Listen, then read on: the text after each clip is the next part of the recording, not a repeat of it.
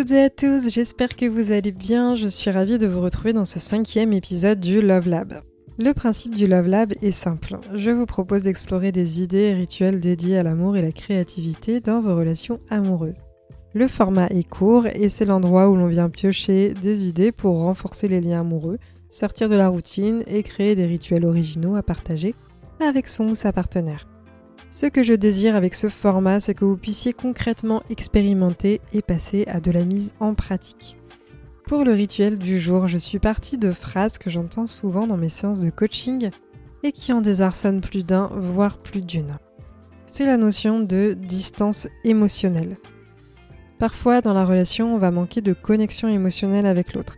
C'est-à-dire qu'on est dans le couple mais on s'y sent seul. On peut avoir le sentiment que notre partenaire ne nous comprend plus on peut avoir une baisse de la libido et malgré celle-ci souffrir du fait de ne plus se sentir séduisant ou séduisante. On peut s'ennuyer dans les conversations avec l'autre qu'on trouve trop superficielles, ou encore se détourner de la relation et avoir peur de nos actions. Et c'est assez fréquent que cette déconnexion émotionnelle conduise à aller chercher cette forme d'intimité à l'extérieur de la relation. Ce qui en résulte est une forme de soutien et de lien fort qui peut se construire en dehors du couple.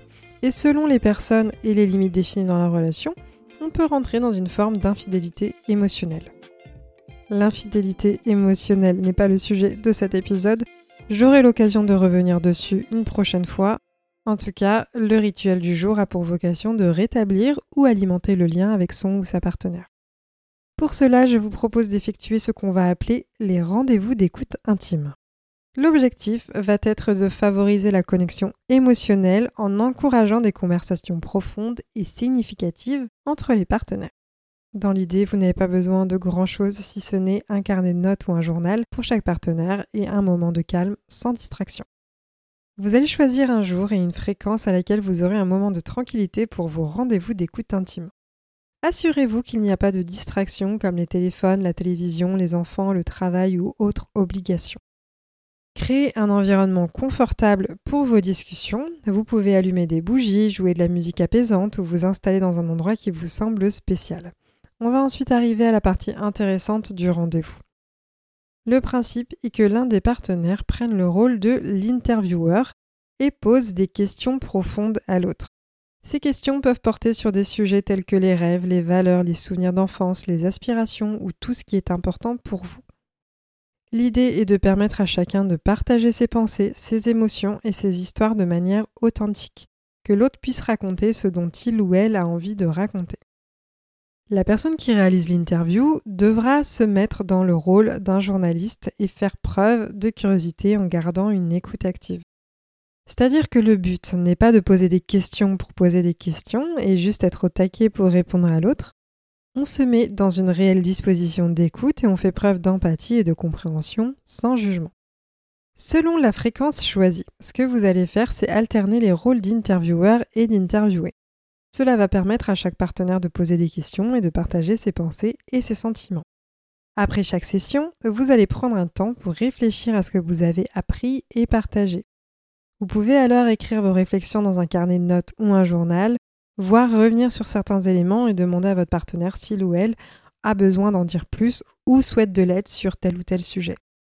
Cela peut vous aider à suivre l'évolution de votre partenaire, la vôtre, mais aussi mieux comprendre les sentiments de chacun.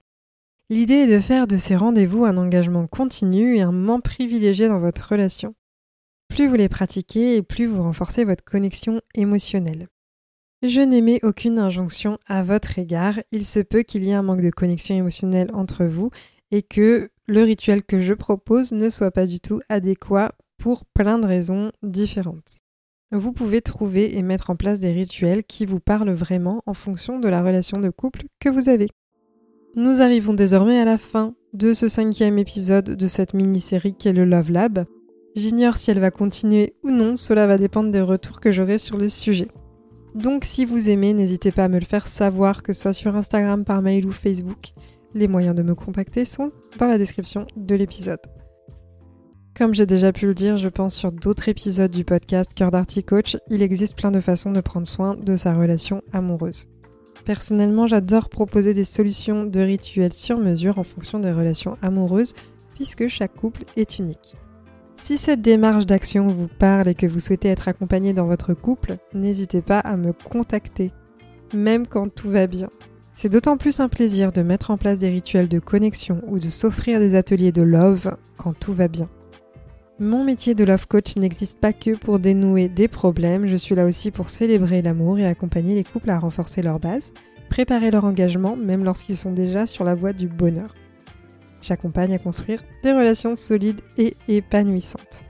J'espère que cet épisode vous a plu. Je vous souhaite de passer une très belle journée ou soirée selon le moment auquel vous m'écoutez. Et je vous dis à très bientôt dans un prochain épisode.